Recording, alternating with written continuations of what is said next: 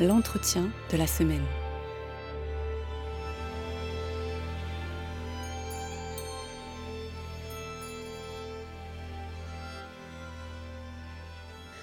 Nous n'avons aucune peine à associer Champollion au déchiffrement des hiéroglyphes, mais qu'en est-il de l'écriture cunéiforme? Quels sont les savants qui ont percé les mystères de ces caractères et pourquoi n'ont-ils pas connu la même célébrité que leurs confrères égyptologues? Dans son dernier livre, Dominique Charpin retrace la folle aventure du déchiffrement de l'écriture cunéiforme et de l'assyriologie, la discipline qui étudie les civilisations derrière cette écriture. Professeur au Collège de France, correspondant de l'Académie des inscriptions et belles-lettres, Dominique Charpin est également un homme de terrain. Épigraphiste, il a réalisé des missions en Syrie et en Irak et il est aujourd'hui avec nous dans le studio de Canal Académie pour nous parler de son dernier livre, Enquête de Ninive, des savants français à la découverte de la Mésopotamie. Dominique Charpin, bonjour. Bonjour. Alors avant de rentrer dans la grande histoire de l'assyriologie, arrêtons-nous d'abord sur ce terme pour les auditeurs qui n'auraient jamais entendu. À quelle zone géographique fait-il précisément référence? À la zone par laquelle les recherches ont commencé, c'est-à-dire euh, le nord de l'Irak actuel, donc euh, dans l'Antiquité, la Syrie, et là on a un problème toujours, notamment quand on est à la radio, parce que euh, il s'agit de la Syrie, L apostrophe, le pays des Assyriens, à distinguer de la, Syrie. Et donc, quelquefois, ça peut donner lieu à des, à des, confusions. Et donc, en 1842, on a commencé par fouiller dans la région de, de Ninive, donc en plein cœur du pays assyrien, et euh, c'est euh, Renan qui, en 1859, alors que les recherches sur l'écriture cunéiforme avaient déjà euh, bien été entamées, qui a proposé que sur le modèle des égyptologues spécialistes de l'Égypte, on appelle assyriologues les spécialistes de l'Assyrie et de la langue assyrienne. Donc l'assyriologie, cette discipline, elle commence à se développer au milieu du 19e. Et à cette époque, l'Europe est marquée par ce qu'on appelle l'orientalisme. Cette fascination pour les civilisations orientales est très présente dans les arts, la littérature, la peinture. Elle va inspirer plein d'artistes comme Flaubert en France, par exemple. Et c'est précisément dans ce contexte que vont débuter les premières fouilles dans ces régions en Mésopotamie. Quelles sont les premières personnes qui vont s'y intéresser sur place? Alors, il y, a eu plusieurs euh, euh, démarrages, si je puis dire. Euh, il y en a un qui s'est fait d'abord dans le royaume de Perse. Et donc, on s'est intéressé aux, aux, premières écritures cunéiformes, notamment sur le site de Persépolis, euh, et là, ce sont d'abord des, voyageurs au XVIIIe siècle qui ont ramené des, copies qui au départ étaient euh, assez fantaisistes, qui sont devenues de plus en plus exactes. Et donc on a commencé à travailler sur cette écriture euh, cunéiforme dite persépolitaine, puisqu'elle vient de, Persépolis. Ça, ça a été le, premier, le premier pôle. Et puis ensuite, je dirais que l'accent s'est déplacé dans l'Empire ottoman, et précisément dans la région de euh, la ville de Mossoul.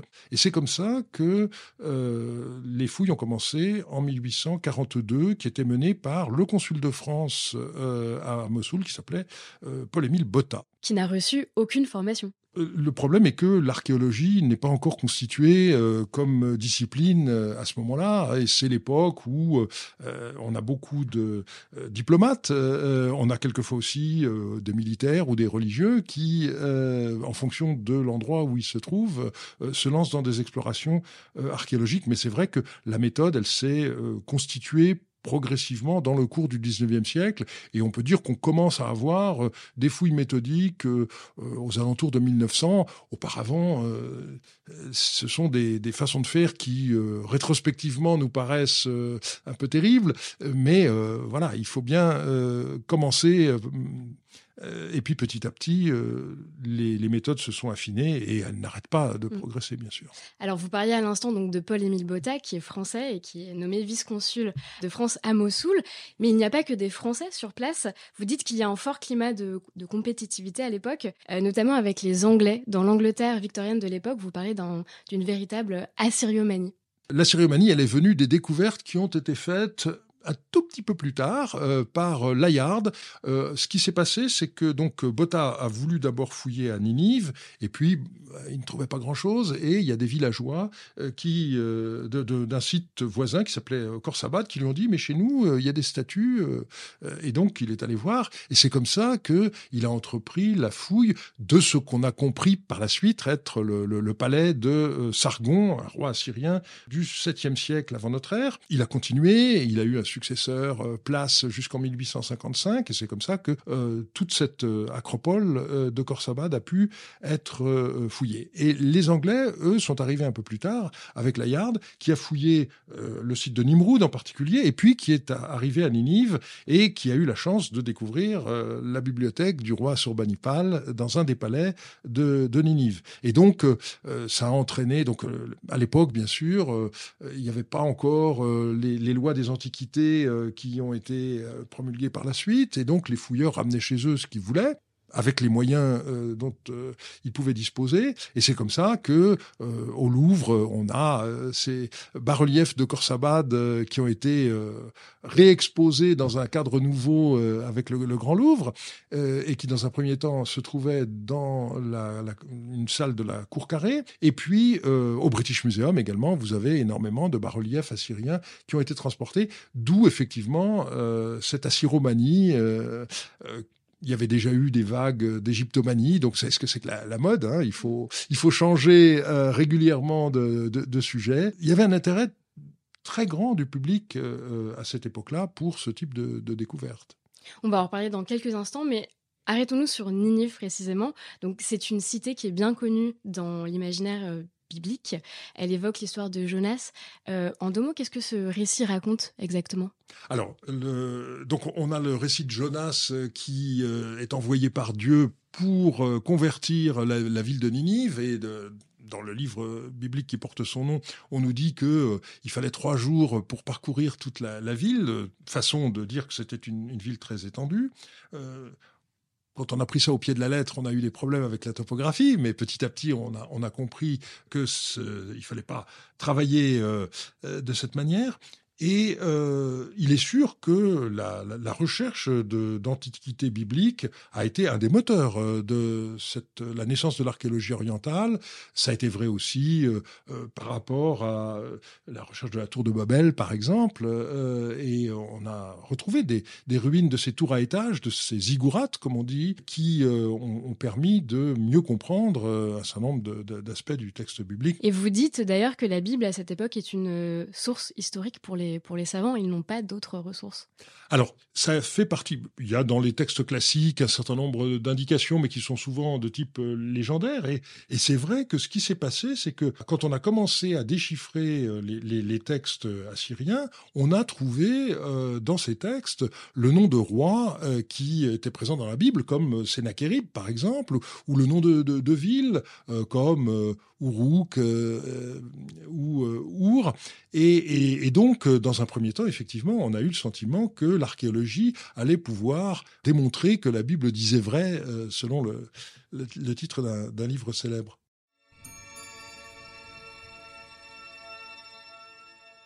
Alors pourquoi euh, la découverte de Ninive va remettre en question le statut de la Bible? Ça s'est fait euh, quand petit à petit on a déchiffré les textes euh, découverts dans cette bibliothèque d'Assurbanipal. Donc ces textes ont été envoyés au British Museum euh, au début des années 1850 et puis il a fallu les mettre en ordre.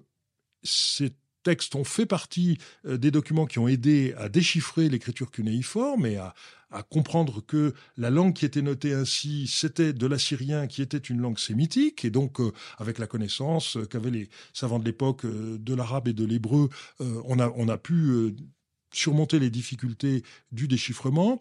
Et je dirais que aux alentours de 1860 à peu près, on a déjà une, base de déchiffrement qui est, qui est bonne. Et ce qui s'est passé, c'est que un peu plus tard, en 1872, un des employés du British Museum qui s'appelait George Smith, a découvert un texte qui était le récit du déluge.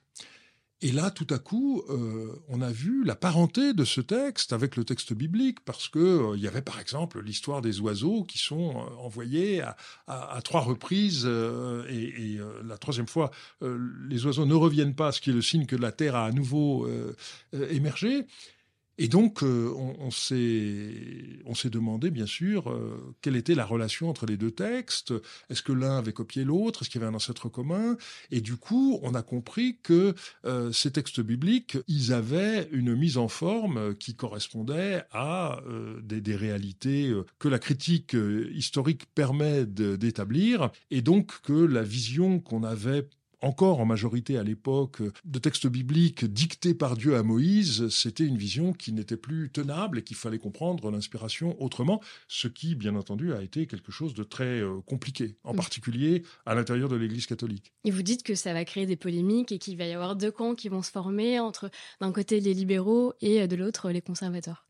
Oui, alors c'est une, euh, une façon mm, qui n'est peut-être pas suffisamment nuancée de, de, euh, de, résumer les, choses, mais c'est vrai qu'en gros, euh, on, peut voir ça comme ça. Et je dirais que l'un des problèmes qu'a eu la critique biblique, précisément, c'est que c'est dans le monde protestant que la, on a admis le plus vite que les textes bibliques pouvaient être étudiés comme n'importe quelle tradition écrite. Côté de l'Église catholique, ça a été beaucoup plus long. Et lorsque des, des gens euh, comme le père Lagrange, par exemple, ont, tenté euh, de, de, s'ouvrir à cette façon de lire de la, Bible, eh bien, euh, ils ont été sommés d'arrêter de, publier et de faire autre chose. Et c'est par la suite seulement que la critique biblique a été ouverte dans l'Église catholique. Il faut attendre une encyclique de 1943 pour que ce type d'approche, qui fait la part belle à ce qu'on appelait les, genres littéraires, hein, c'est-à-dire euh, il faut admettre que euh, les textes ne sont pas à prendre euh, forcément au pied de la lettre et qu'il y a des, récits imagés qui ne sont pas des textes historiques comme on les considérait jusqu'alors. Alors il y a Ninive, mais il y a aussi d'autres lieux de fouilles qui vont donner lieu à des découvertes importantes. Et parmi les objets que l'on retrouve, il y a ces fameuses tablettes indéchiffrables. Dessus, il y a des inscriptions en, donc en écriture cunéiforme. Qu'est-ce que c'est exactement? Oui, alors donc ces, ces, écritures cunéiformes, euh, on a compris assez vite que euh, ce qu'on avait d'abord trouvé, qui date du premier millénaire, n'était que la fin d'une très très longue tradition. On s'est demandé quelle pouvait être euh, l'origine de cette écriture cunéiforme, et là, on a compris très vite d'ailleurs que cette écriture n'avait pas été au départ créée pour noter une langue sémitique et on s'est demandé quel était le statut de cette langue antérieure pour laquelle euh, l'écriture cunéiforme avait été euh, inventée, quel nom lui donner. Et c'est euh, le français Jules Aubert qui a joué un rôle majeur en donnant euh, le nom à cette langue de sumérien et en disant ce sont les sumériens qui ont été les inventeurs de l'écriture à la fin du quatrième millénaire et la suite lui a donné raison, mais il a fallu qu'il bataille euh, euh, beaucoup pour faire admettre ce, point de vue. Et je dirais que là, s'il faut donner une, date, c'est 1905, la, parution par François Thureau d'Angin d'un livre qui s'appelle tout modestement Inscription de Sumer et d'Akkad, eh bien, euh, c'est à partir de ce moment-là que le déchiffrement du sumérien a été assuré, même si euh, il nous reste encore euh, beaucoup de progrès à faire, parce que le sumérien est une langue pour laquelle euh, on a du mal à trouver des langues apparentées. Alors on a un collègue à l'heure actuelle qui plaide beaucoup pour revenir à l'intuition initiale euh, qui était de, de, faire des rapprochements avec euh, les langues finno-ougriennes, euh, mais son approche ne fait pas l'unanimité, je dirais. en tous les cas, pour déchiffrer le sumérien, euh, l'essentiel des outils dont ont disposé les assyriologues, c'était euh, tout simplement les manuels que les maîtres d'école avaient mis au point et dans lesquels on avait euh, des listes de mots bilingues avec une colonne en sumérien, une colonne en, assyrien, ou on le dit aujourd'hui en acadien de façon plus large, hein, et tous ces instruments pédagogiques qui permettaient à des élèves, donc dont le sumérien n'était pas du tout la langue, sumérien est une, devenu une langue morte euh, aux alentours de 2000 avant notre ère à peu près, mais a gardé un statut un peu semblable à celui du latin dans la civilisation occidentale. Et donc on apprenait euh, à lire et à écrire en sumérien de la même manière que en Occident, on apprenait à lire et à écrire en latin. Euh, ce sont les frères des écoles chrétiennes, on a oublié ça, hein, mais euh, euh, c'est seulement à partir de la fin du XVIIe siècle que on a admis qu'il était possible d'apprendre à lire et à écrire en français. et donc, on avait le même type de problématique dans, cette civilisation. Alors vous dites que le déchiffrement est long et progressif, et une des clés du succès, c'est d'identifier les noms propres sur ces tablettes, c'est ça? Absolument. Ça, c'est un, point général dans, l'histoire des déchiffrements. Euh, les noms propres euh, aident beaucoup. donc, ça a été le cas pour commencer avec les cunéiformes persépolitains, on, l'a vu tout à l'heure, et, ça a continué. Et pour les hiéroglyphes, on sait que ça a été également de, cette manière que on a pu progresser.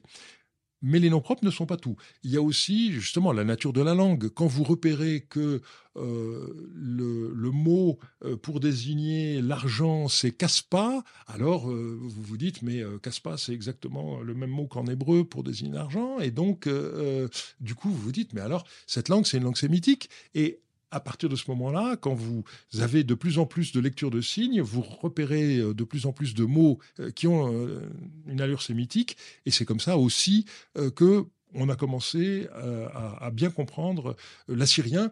Et il faut savoir que donc l'assyrien, c'est une des deux branches euh, d'une langue que leur locuteur appelait acadien, en fait. Et euh, au nord, euh, c'est l'assyrien, et puis autour de Babylone, c'est le babylonien. Donc assyrien et babylonien sont deux branches de l'acadien, qui est cette langue sémitique de l'Est par rapport à l'hébreu, le phénicien, qui sont des langues de l'Ouest. Tout à l'heure, dans l'introduction, je vous ai présenté comme euh, épigraphiste. C'est justement ça, en fait. L'épigraphie, c'est étudier les inscriptions qui sont sur ces euh, tablettes euh, en argile ou, en métal. Voilà. On a une différence essentielle par rapport aux collègues qui travaillent sur le, monde de, l'Antiquité classique gréco-romaine, parce que eux ont deux grandes branches. Euh, tout ce qui a été transmis par la tradition, qui a été recopié dans des manuscrits euh, à l'époque médiévale. Euh, et puis, ils ont aussi les inscriptions qu'on découvre sur toutes sortes de supports, sur la pierre, le, métal, éventuellement les, les papyries. Mais pour nous, il n'y a aucun texte qui soit parvenu par le biais de copies d'une tradition ininterrompue tout vient des, fouilles. Et donc, vous l'avez dit, le, support privilégié de l'écriture, et c'est une grande chance, ça a été la tablette d'argile. C'est une grande chance parce que euh, l'argile euh, se conserve très bien, même s'il y a un incendie. Et euh, également, même si la couche dans laquelle se trouvent ces, ces, tablettes d'argile est sous le niveau de la nappe phréatique, et donc euh, dans une zone d'humidité, lorsque on, sort les, tablettes lors des fouilles, il faut faire sécher lentement les, tablettes et à ce moment-là, elles deviennent dures. La plupart des tablettes, en fait, n'ont jamais été cuites dans l'Antiquité. Elles l'ont été éventuellement euh, accidentellement lorsque euh, la, ville a été attaquée par un ennemi et qu'on a mis le feu. Et à ce moment-là, les bâtiments ont, brûlé et tout le contenu, et notamment les tablettes, ont brûlé avec mais euh, très souvent, on retrouve des tablettes qui sont en, argile crue. Donc ce, support a été notre grande chance. Euh, si vous regardez dans le monde gréco-romain, qu'est-ce que vous avez comme archives hein? Euh, On a des, des, choses à Herculanum ou Pompéi qui ont brûlé, mais qu'on a réussi à, déchiffrer. Et c'est en fait surtout en Égypte que vous avez des archives, parce que le papyrus, là, s'est conservé euh, à cause euh, de, conditions climatiques favorables. Mais autrement, ce, que les épigraphistes du monde euh, gréco-romain travaillent, ce sont surtout des inscriptions sur pierre, par exemple. nous, nous avons la chance que tout ça, c'est très bien conservé. Et le paradoxe, c'est que une partie des inscriptions euh, auxquelles on voulait donner de la longévité euh, eh bien, on les, gravait sur la pierre ou sur le métal, et c'est pas forcément ça euh, qui euh, est arrivé jusqu'à nous. Euh, le plus grand nombre de textes, ce sont les textes de la vie quotidienne, donc qui étaient inscrits sur de l'argile, et on pensait pas du tout, en utilisant l'argile, à cette question de longévité. on, s'intéressait à l'argile parce que c'était un support très facile. on est dans une plaine alluviale, donc il suffit d'épurer l'argile qu'on trouve dans, dans, le sol, et on, on fabrique ces, tablettes. On inscrit euh, les signes à l'aide d'un roseau. Et là, le long des canaux, euh, des roseaux, il y en avait partout qui poussaient. Donc c'était simplement le souci de, l'économie et de la facilité pour se procurer la matière première qui explique le choix euh, de, de ce support. Mais ça a été évidemment quelque chose pour les historiens de magnifique.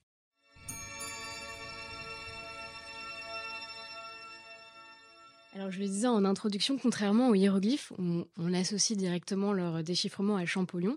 Euh, dans le cas de l'écriture cuniforme, il n'y a pas vraiment un nom qui se dégage, il y en a plusieurs. Vous dites que c'est une aventure, une aventure collective. Tout à fait. qui s'est faite à la fois euh, sur le mode de la coopération et de la compétition. Hein. Euh, vous évoquiez tout à l'heure justement la compétition euh, entre les, Français et les Anglais. Et cette compétition, elle s'est faite sur le terrain au, moment des fouilles, mais elle s'est poursuivie aussi lorsque il a fallu travailler sur tous ces textes. Mais globalement, on peut dire que ça a été une, émulation plutôt, saine. Simplement, à certains moments, il y avait des, savants qui gardaient par devers eux des documents cruciaux euh, pour les, travailler dans leur coin au lieu de les mettre à la disposition de tout le monde. Donc, euh, euh, ça a pu entraîner certains ralentissements. Et donc, il y a, je dirais, pour les débuts, trois grandes figures. il y a eu Rawlinson, qui était donc un militaire anglais, qui a joué un rôle très important pour le déchiffrement euh, justement de l'écriture cunéiforme persépolitaine, euh, avec la, copie qu'il a euh, publiée des inscriptions de, de Beistoun. Il y a eu ensuite, enfin en même temps, un, Irlandais qui était un, religieux, Inks, et puis le troisième, donc qu'on a déjà évoqué, qui était Jules Aubert, qui était d'origine allemande, mais qui s'est établi en, France. Et puis, il y en a eu d'autres, mais je dirais que ce sont ces trois-là qui ont été les, euh, les pionniers euh, dans, le, dans le déchiffrement. Et euh, par rapport à Champollion, puisqu'il faut faire une, une, comparaison, ils sont tous les trois hémorragés. Et donc, euh, je dirais par rapport à la légende de, euh, Champollion, euh, cette légende romantique hein, au 19e siècle, il faut des héros qui meurent jeunes, ça, ça va mieux encore dans, dans, dans l'image qu'on se fait du génie. Et eh bien, évidemment, nos, nos, trois assyriologues qui sont morts du côté de 80 ans, ça n'a pas frappé les esprits de la, de la même manière. Mm. Donc, il y a, y, a, eu ces deux, ces deux aspects, le côté collectif et le, fait qu'on euh, n'a pas une personnalité qui soit morte jeune et autour de laquelle euh, on est, développé cette espèce de, de, culte du héros. Euh, donc on n'a pas exactement l'équivalent de la lettre à Monsieur Dacier, dont on a célébré le, bicentenaire tout, tout, récemment. Mais on a quand même une date qui, est, qui est marquante, c'est 1857 ça a été la découverte d'une inscription nouvelle euh, sur le site euh, d'Achour, euh, qui a été copiée par un Anglais qui s'appelait Norris et qui a transmis sa copie à un, amateur éclairé qui s'appelait Talbot, qui est surtout connu comme un des inventeurs de la photographie, mais qui s'intéressait aussi au, au cunéiforme. Et Talbot a euh, fait un premier déchiffrement de cette inscription et il a dit à Norris, ce serait intéressant de communiquer votre copie à d'autres savants en leur demandant de ne pas communiquer entre eux et de vous envoyer leur traduction euh, sous une enveloppe scellée. Et puis, euh, on pourrait comme ça comparer les différentes traductions. Et c'est ce qui a été fait. Et donc, en mai 1857, il y a eu une séance solennelle de la Société asiatique royale à Londres, et on a décacheté euh, les, quatre euh, traductions. Donc il y avait celle de Talbot, celle de Rollinson, celle de Inks et celle de Hopper. Et euh, on a vu qu'elles concordaient suffisamment pour que on puisse considérer que oui, le déchiffrement du cunéiforme et de la langue assyrienne était une chose sérieuse et assurée. Il y avait des différences, mais en gros, le, sens des, quatre versions était bien le, même. Donc voilà, 1857, euh, c'est pour les assyriologues un peu la même chose que 1822 pour nos collègues euh, égyptologues. Mais comme je viens de le montrer, c'était quatre personnes et non pas une. Je voulais quand même revenir sur la figure de Jules Aupert qui revient en fait tout au long euh, de votre livre. qui est-il exactement et quelles ont été ces grandes, ces grandes découvertes, ces grands faits marquants? Alors, euh, c'est donc quelqu'un qui est né à Hambourg euh, en 1825, qui a fait des études euh, à la fois de droit et d'orientalisme. C'est lui qui a, je dirais, systématisé les découvertes qui avaient été faites jusqu'alors et il a publié en 1858 un livre dans lequel, pour la première fois, les principes du déchiffrement étaient exposés avec la, la première liste de signes cunéiformes et leur lecture euh, systématiquement euh, établie. Et puis ensuite, il a continué avec une grammaire. Là, il a écrit la première grammaire de la langue assyrienne en 1860. Et donc, euh, c'est comme ça qu'il a établi sa, réputation et il a continué des travaux. et c'est pour lui qu'a été créée en 1874 la première chaire de et philologie assyrienne au, Collège de France. Donc, alors justement, vous le disiez, il fait partie donc des pionniers, et puis progressivement la syriologie va se consolider euh, et donc devenir un champ d'enseignement. Vous l'avez dit à l'instant.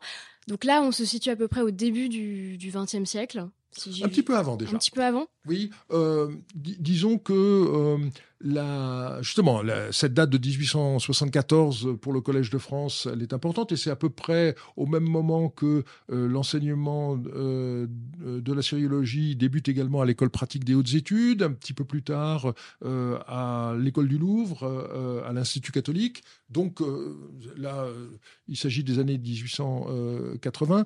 Donc dans les deux dernières décennies du 19e siècle, euh, c'est le moment où euh, il y a la formation d'une nouvelle génération.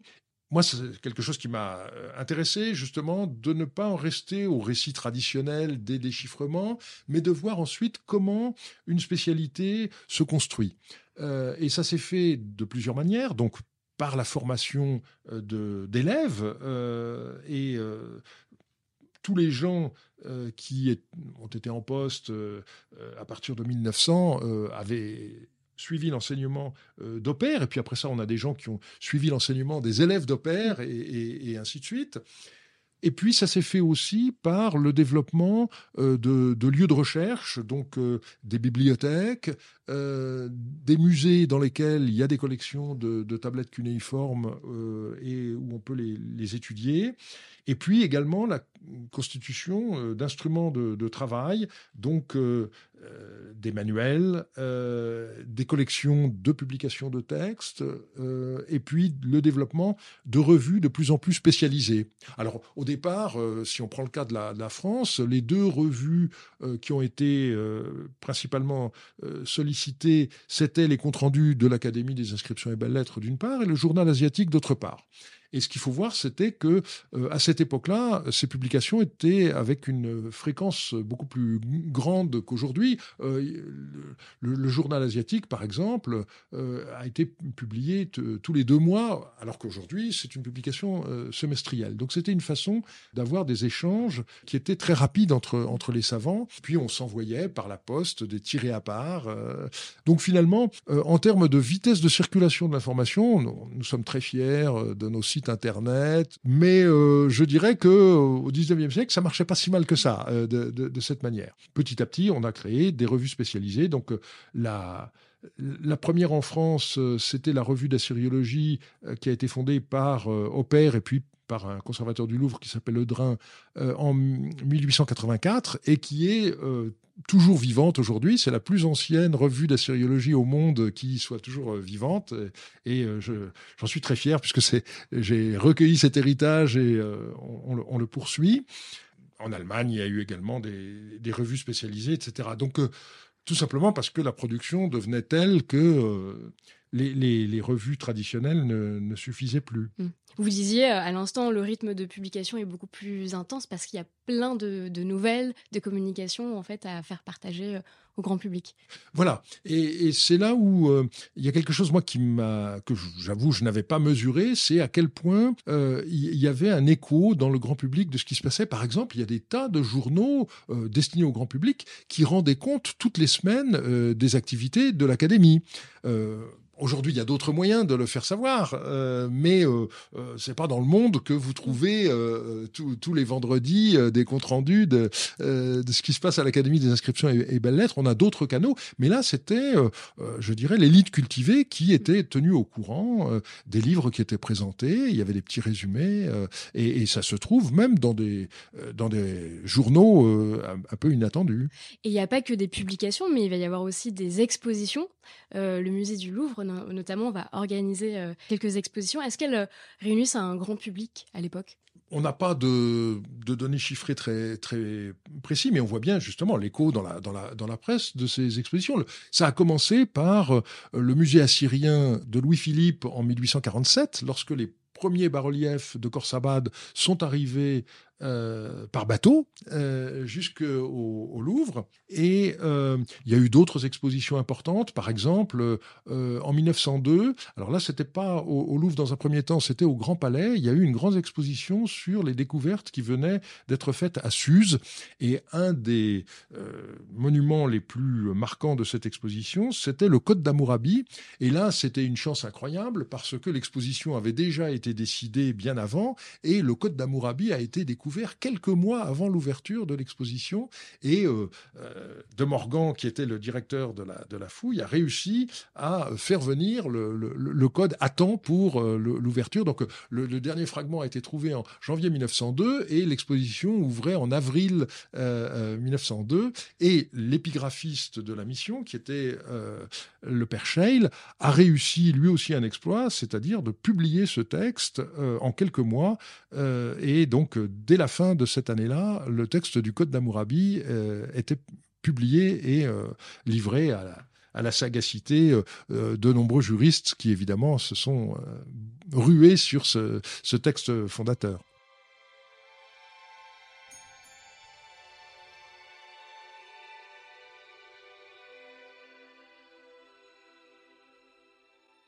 Va faire un saut dans le temps. Au fil des années, la discipline va se spécialiser. Elle va prospérer notamment après la Seconde Guerre mondiale. On parle des 30 glorieuses de la sériologie. Et une nouvelle génération de spécialistes va s'installer, avec notamment des femmes, ce qui était assez inexistant jusqu'alors. Il va y avoir beaucoup de création de postes, notamment au CNRS.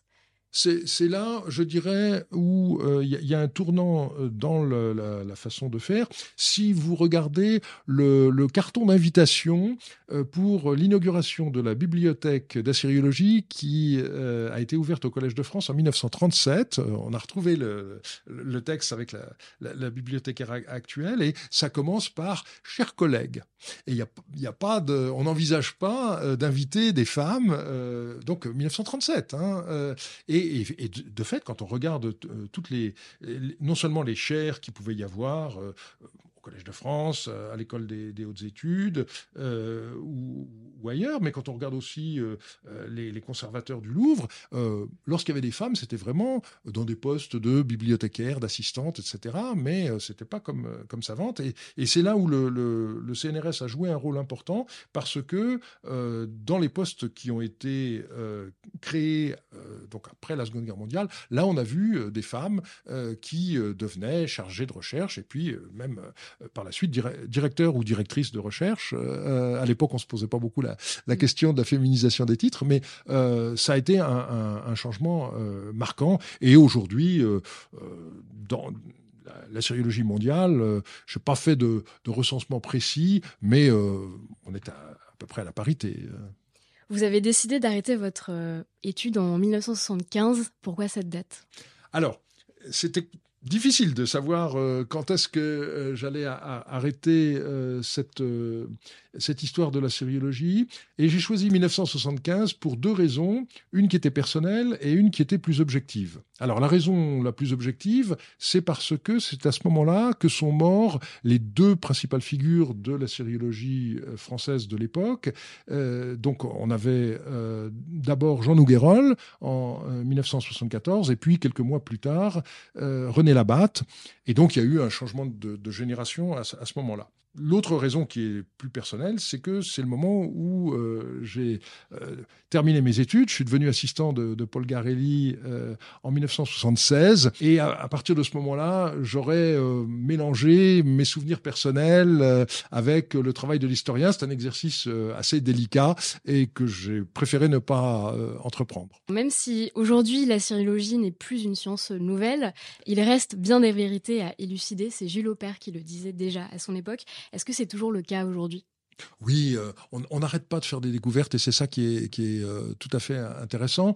Euh, je, dois aller la, semaine prochaine à, un colloque à, Rome qui s'intéressait aux, engagements divins et à leur expression orale dans l'Antiquité. Et donc, je m'étais dit, bon, bah, je vais reparler des alliances. C'est un sujet auquel j'ai consacré un, livre il n'y a pas très longtemps. Et euh, je me posais la question de savoir qu'est-ce que je vais pouvoir dire de nouveau. Alors j'ai commencé par euh, euh, réunir un certain nombre de textes qui ont été publiés ces, ces, toutes dernières années. Et puis en fait, en creusant, je me suis rendu compte qu'il y avait des textes publiés antérieurement, mais sur lesquels on pouvait avoir un nouveau regard. Et c'est toujours ce qui est dans notre discipline très intéressant. On a des textes nouveaux en quantité, parce que les fouilles euh, continuent, parce que les réserves des musées euh, sont loin d'être épuisées. Et chaque fois qu'on publie des textes nouveaux, il faut regarder ce qui était déjà connu avec un œil euh, neuf. Et on s'aperçoit à ce moment-là qu'on peut avoir des nouvelles interprétations, qu'il y a tel ou tel aspect qui nous avait pas frappé, et un texte nouveau met en valeur cet aspect. Donc c'est ça, c'est ça qui est tout à fait fascinant dans cette discipline. Et pour faire référence à, votre conférence inaugurale au Collège de France, à quoi bon la sériologie aujourd'hui? Ça sert à quoi? C'est vrai que j'avais terminé sur, ce, sur cette thématique par rapport, je dirais, à l'utilitarisme de notre monde, euh, je pense qu'il est bon euh, de garder euh, une certaine gratuité dans le, savoir. Alors, ça peut se faire aussi du côté des, sciences dites dures. Hein, quand on voit les, tous les spécialistes d'astrophysique qui font de la cosmogonie, de la cosmologie plutôt, qui étudient les origines de l'univers, ça n'a pas de retombée économique euh, euh, immédiate, mais ça répond à, cette question qui est d'où venons-nous? Alors, on peut le faire par rapport à l'origine de l'univers, on peut le faire par rapport à l'origine de l'humanité, et euh, on a des paléontologues qui renouvellent notre connaissance de l'Homo sapiens, par exemple, et puis on peut le faire dans une échelle du temps qui est moins longue, mais qui quand même nous remonte à un, passé qui est, déjà ancien, et avec la, sériologie, on remonte aux, aux, origines, je dirais, des civilisations de l'écriture. Et donc là, on a euh, l'avantage de pouvoir euh, rentrer euh, à l'intérieur de, des conceptions qu'avaient les anciens. Et c'est ça qui est pour nous extrêmement intéressant et en même temps difficile, c'est-à-dire d'arriver à comprendre ces mentalités qui sont par certains côtés très éloignées des nôtres dans leur façon de, de considérer la, la, place de l'homme dans, dans l'univers, et en même temps, je veux dire, c'est aussi notre humanité. Et donc, il faut toujours euh, faire très attention à bien voir à la fois euh, le, fil continu qui nous rattache à eux et en même temps toutes les différences et euh, dans notre approche de ces civilisations, veiller à ne pas commettre d'anachronisme. Et cette école de la différence, je pense qu'elle est très utile pour vivre dans le temps présent également. Pour l'étudiant qui nous écouterait, quelles sont les qualités d'un bon assyriologue? La première, c'est la curiosité et l'enthousiasme. Euh, je pense que sans ça, c'est pas la peine euh, de continuer. Euh, et puis, il faut une certaine ténacité parce qu'il y a un, bagage technique à, apprendre lorsqu'on apprend les écritures, lorsqu'on apprend les, les langues la, lecture de nombreuses publications. Euh, donc il faut euh, euh, avoir aussi une bonne mémoire parce que ça, ça rend beaucoup de service, même si aujourd'hui, avec le, numérique, on arrive à retrouver peut-être plus facilement qu'autrefois des passages d'un texte qu'on a en tête mais dont on ne sait plus exactement la, la référence. Et et il faut aussi de l'imagination, euh, parce que euh, je pense que euh, des, qualités purement techniques, ça ne suffit pas. simplement, il faut que cette imagination soit contrôlée pour faire revivre cette civilisation mésopotamienne qui est si intéressante. Eh peut-être que votre livre suscitera lui-même des vocations. Euh, c'est tout ce qu'on lui souhaite. Un grand merci, Dominique Charpin, euh, d'avoir pris le temps de nous expliquer la grande aventure de la sériologie. Et euh, j'espère que les auditeurs sauront un peu mieux déchiffrer cette discipline. Je rappelle le titre du livre, donc Enquête de Ninive, des savants français à la découverte de la Mésopotamie, 1842-1975. Et c'est publié aux éditions des Belles Lettres et du Collège de France. Absolument. Merci beaucoup et à bientôt. Au revoir.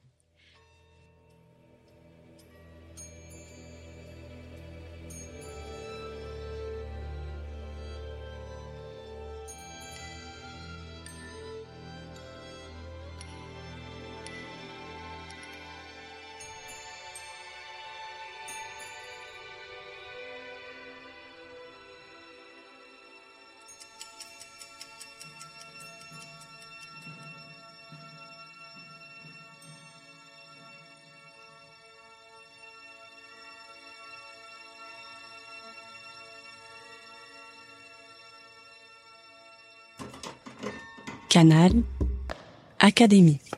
La plateforme de podcast de l'Institut de France.